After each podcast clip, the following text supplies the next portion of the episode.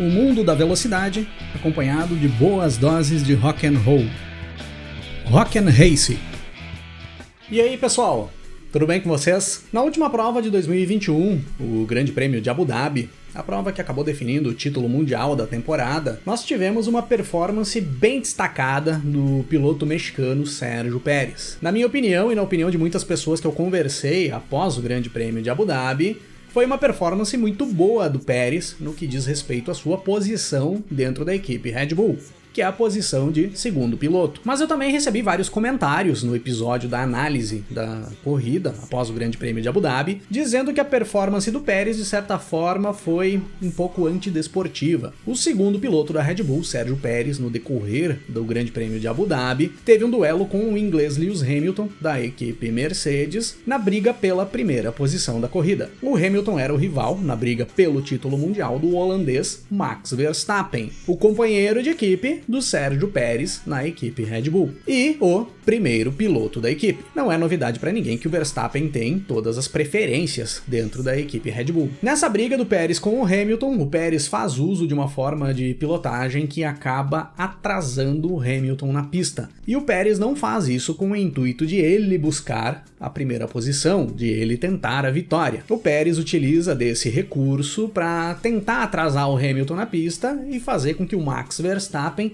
conseguisse se aproximar do inglês para tentar tomar a posição do Hamilton na pista, o que lhe daria a possibilidade de chegar ao título mundial. Esse atraso que o Pérez acabou dando no Hamilton ali no decorrer do Grande Prêmio de Abu Dhabi, em uma briga que durou um pouco mais de uma volta e meia, não foi suficiente para deixar o Verstappen chegar e ultrapassar o inglês, mas mudou os rumos da corrida a partir dali. Se o Pérez não tivesse atacado o Hamilton e atrasado o Hamilton na pista ali naquele momento a Mercedes poderia ter utilizado de outras estratégias para o inglês para conseguir manter o Hamilton sempre à frente do Verstappen e sempre com um equipamento melhor, sempre com pneus mais novos. E foi exatamente essa situação da condição dos pneus que acabou tirando o título mundial do Hamilton no final da prova. Após a saída do safety car, o Verstappen estava com os pneus novos em cima do carro e o Hamilton estava com pneus bem gastos. Pois após aquele atraso que o Pérez deu no Hamilton, a Mercedes não teve mais possibilidade possibilidade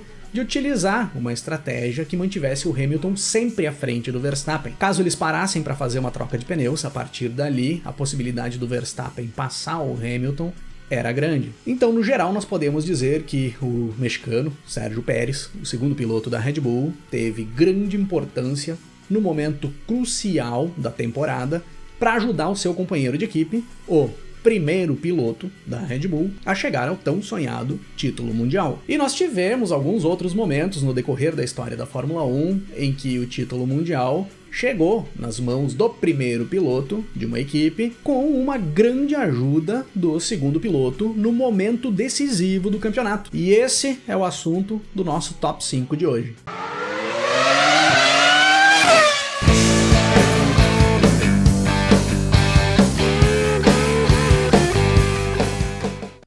O título mundial da temporada de 1983 foi definido na última corrida do ano, o Grande Prêmio da África do Sul. O brasileiro Nelson Piquet da Brabham, o francês Alain Prost da Renault e o também francês René Arnoux da Ferrari chegavam nessa última corrida de 1983 com condições de buscar o título mundial. Como todos vocês já sabem, o brasileiro Nelson Piquet ficou com o título mundial de 1983, após cruzar a linha de chegada na terceira posição no final da corrida do Grande Prêmio da África do Sul, contando com os abandonos do Alain Prost e do René Arnoux. E ficou muito famosa a tática usada pelo Piquet e pela Brabham para essa corrida, para que eles conseguissem chegar no título mundial. Eles largaram com pouco combustível no carro e fizeram uso de uma estratégia diferente para as paradas para troca de pneus e reabastecimento no decorrer da corrida. O Piquet disparou na frente, na primeira posição, e fez os seus adversários correrem atrás dele, com o intuito dos seus adversários forçarem o equipamento e acabarem tendo problemas no decorrer da prova. E realmente foi uma estratégia muito inteligente do Piquet e da Brava, pois ali no início da prova, o Piquet estava andando demais, estava disparado na frente e ninguém sabia o porquê que isso estava acontecendo.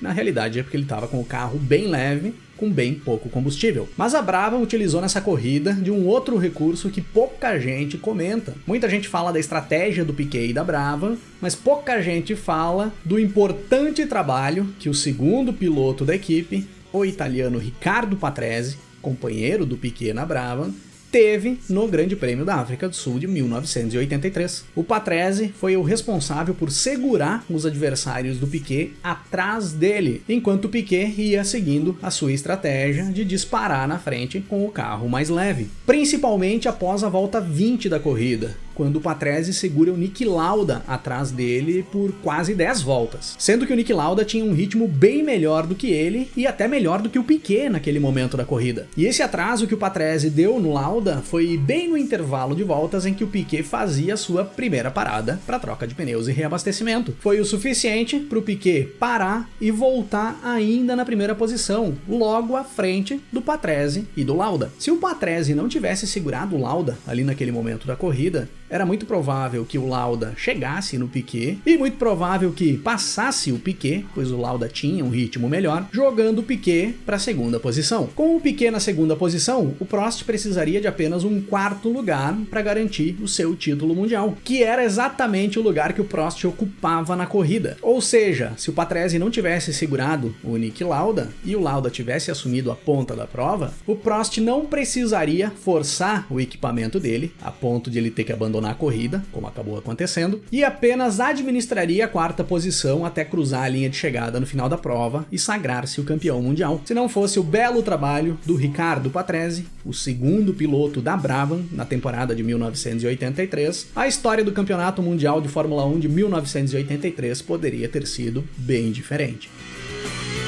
Eu aprendo com você A segunda prova desse nosso top 5 de hoje, em que um segundo piloto da equipe teve um papel fundamental para garantir o título mundial do primeiro piloto, é uma prova que eu já falei várias vezes aqui no canal, pois aconteceu tanta coisa nessa corrida que cada tema que eu trago pra cá tem um pouco dessa história para contar. Eu tô falando do Grande Prêmio do México de 1964, a corrida em que o Jim Clark perdeu o título na penúltima volta, ou a corrida que o Gran Hill perdeu o título na última volta, ou a corrida das Ferraris azul e brancas. É tanta coisa que aconteceu nesse Grande Prêmio do México de 1964 que dá para fazer episódio episódios com cinco ou seis temas diferentes. Mas vamos ao que interessa para hoje. O Grande Prêmio do México era a última etapa do Campeonato Mundial de 1964. Graham Hill da BRM, Jim Clark da Lotus e John Surtees da Ferrari ainda tinham chances de buscar o título mundial. Na largada para a corrida, nós tínhamos o Jim Clark na primeira posição, o John Surtees na quarta posição e o Gran Hill em sexto. O Clark larga e dispara na frente. Para ele, só interessava a vitória. E ainda dependeria de alguns resultados paralelos do John Surtees e do Graham Hill para ele conseguir ultrapassar os dois na tabela do campeonato. O Graham Hill e o John Surtees ficam mais para trás, no meio do pelotão, disputando posições para se manter dentro da zona de pontuação. Nessa disputa de posições entre o Graham Hill e o John Surtees, a Ferrari dá ordem para o seu segundo piloto,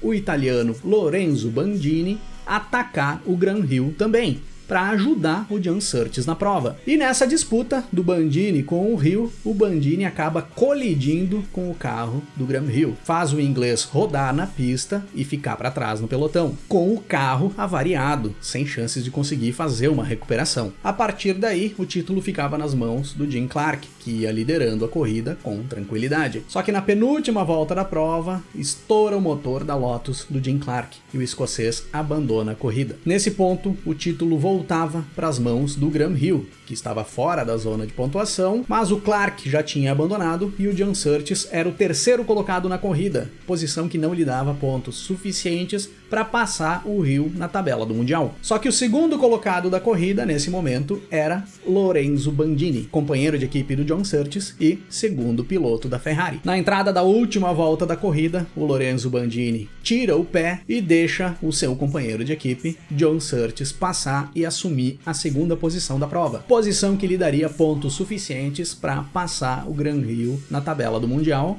e chegar ao seu primeiro título mundial na Fórmula 1. Final de corrida com Dan Gurney em primeiro, John Surtees em segundo e Lorenzo Bandini em terceiro. Título mundial do John Surtees, que deve ter entregado pelo menos uns 70% do valor da premiação para o Lorenzo Bandini.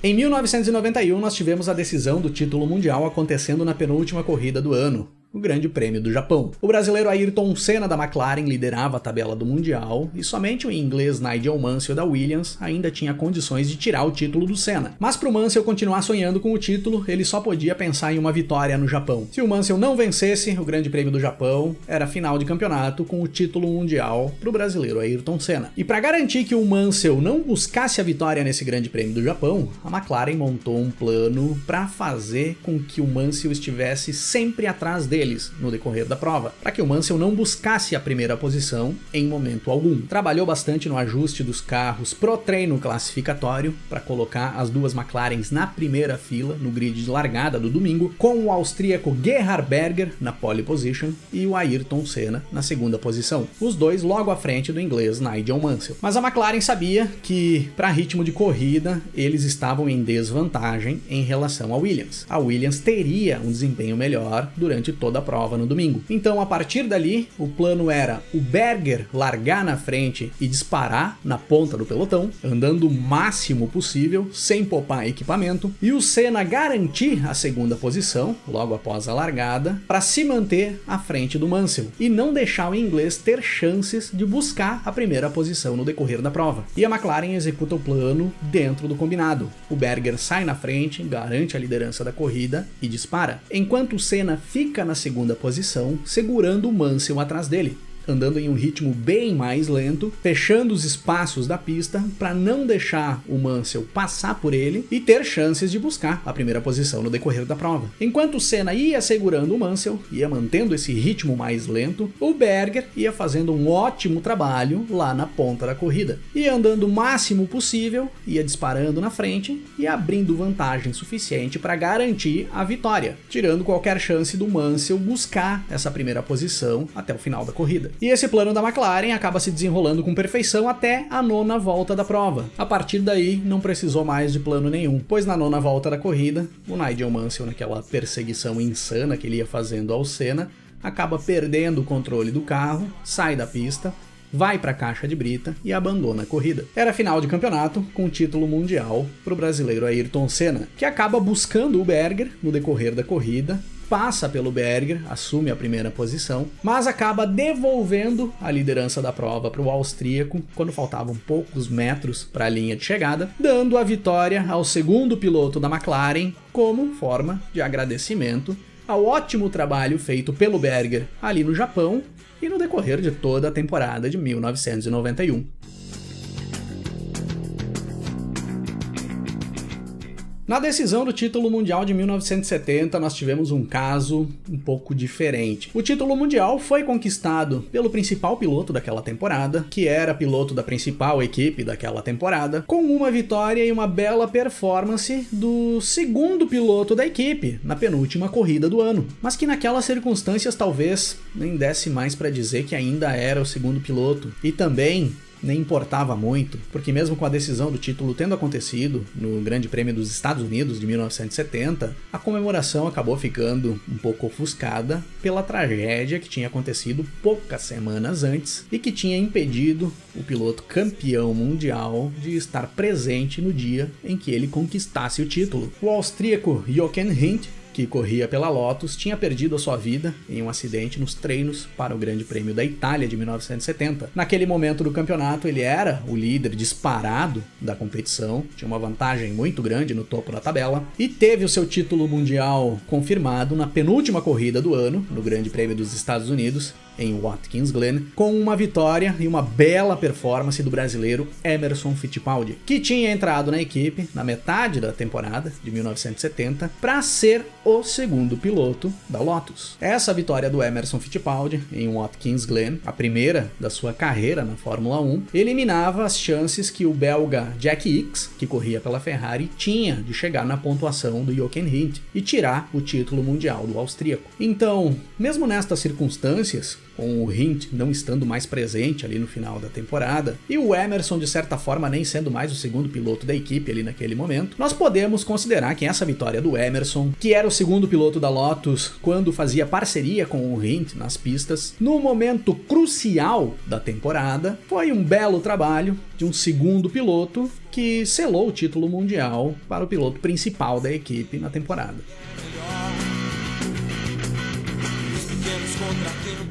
E a decisão de título mundial em que o segundo piloto da equipe teve o papel mais fundamental em uma decisão de título no decorrer de toda a história da Fórmula 1 foi a decisão do Campeonato Mundial de Fórmula 1 de 1956. O Grande Prêmio da Itália foi a última corrida da temporada e o palco da definição do título mundial. Três pilotos ainda podiam buscar o título nessa última corrida: o argentino Juan Manuel Fangio, da Ferrari, o seu companheiro de equipe, o jovem inglês Peter Collins e o francês Jean Berrat, da Maserati. O Fangio já era tricampeão mundial ali naquele momento. Era o principal nome do automobilismo mundial e tinha todas as preferências dentro da Ferrari. Inclusive, naquela época, as equipes alinhavam vários carros no grid, não eram apenas dois, como é hoje, e elas podiam inscrever mais de um piloto por carro, ou seja, podia haver trocas de pilotos no carro no decorrer da prova. E aí, os pontos conquistados por esses pilotos que dividiam o carro no decorrer de uma corrida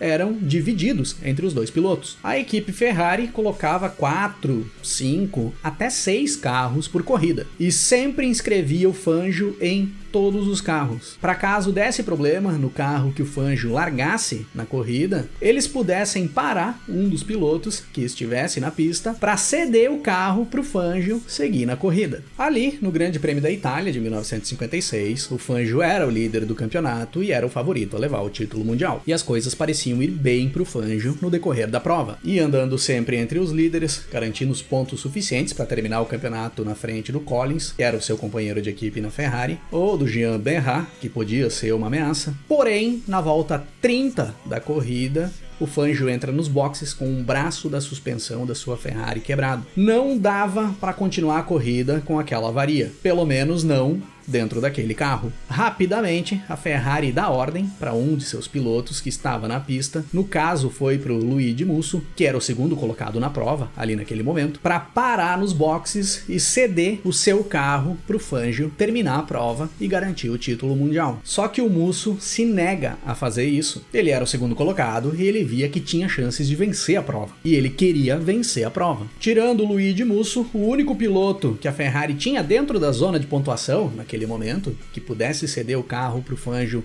em condições do Fangio buscar alguns pontos na corrida, era Peter Collins, que ainda tinha chances de buscar o título mundial. Se o Collins vencesse a prova e fizesse a volta mais rápida, ele passava o Fangio nos pontos e tornava-se o campeão. Na volta 35 da corrida, o Collins entra nos boxes para fazer um pit stop, para fazer uma troca de pneus. E quando o Collins para nos boxes para fazer a troca de pneus, rapidamente ele desce da sua Ferrari e faz sinal para o Fangio assumir o controle do carro. Sim, o Peter Collins, jovem britânico de 24 anos, que tinha chances de buscar o seu primeiro título mundial ali na última corrida da temporada de 1956, entregou o seu carro, o seu equipamento para Juan Manuel Fangio que era o primeiro piloto da Ferrari, para que o Fangio voltasse para a pista e garantisse o seu título mundial. O Fangio volta para a pista, cruza a linha de chegada na segunda posição e garante o seu quarto título mundial na Fórmula 1. Aí vários vão me dizer: olha aí a Ferrari, desde sempre ferrando com o segundo piloto para beneficiar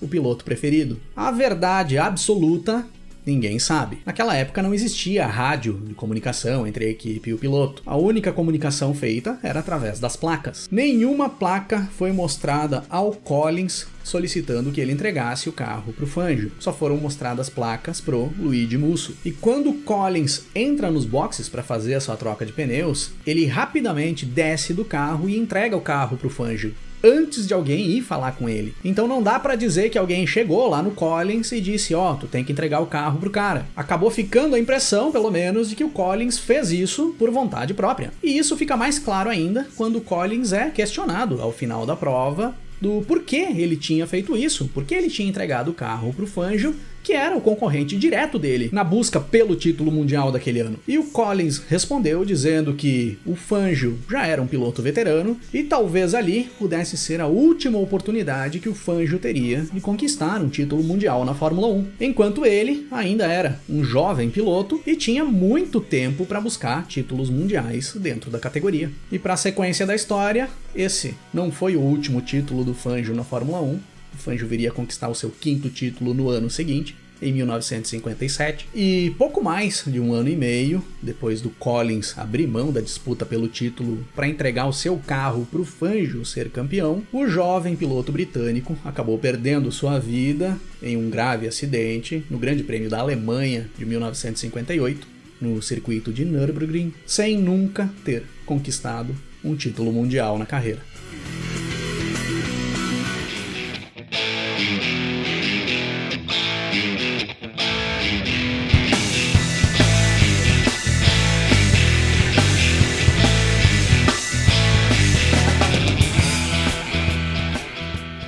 Para encerrar o episódio de hoje, eu vou rodar um som de uns australianos que desde muito jovem eu acompanho e sempre gostei muito do trabalho da banda.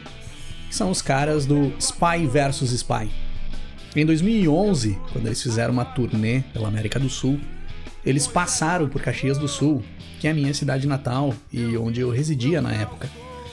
E, além de eu ter visto o show dos caras ao vivo, por uma coincidência, eu encontrei com o Michael Willey, vocalista e guitarrista da banda, e tive a oportunidade de bater um papo com ele. Ouvi um pouco da história do Spy vs Spy, trocar algumas ideias e até tomarmos algumas cervejas juntos. Foi muito bacana na época. Então, para fechar a conta hoje, vamos rodar um Spy vs Spy. Clarity of Mind. Eu bebo, eu como. O bom e velho rock and roll. Rima com chuveiro.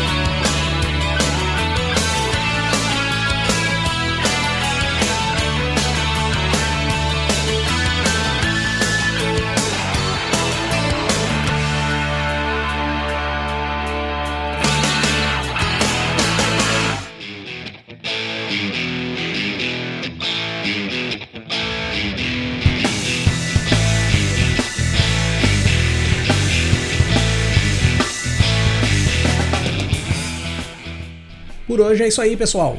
Se curtiu o nosso conteúdo por aqui, dá uma passada também no nosso canal no YouTube, é youtube.com/barra rockandrace, para você curtir também os nossos episódios em vídeo.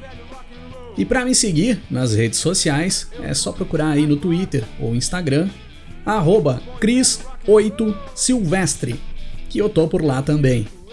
Valeu pela parceria e pela audiência. Um grande abraço para todo mundo. Até mais. Começo a ouvir acordes, escalas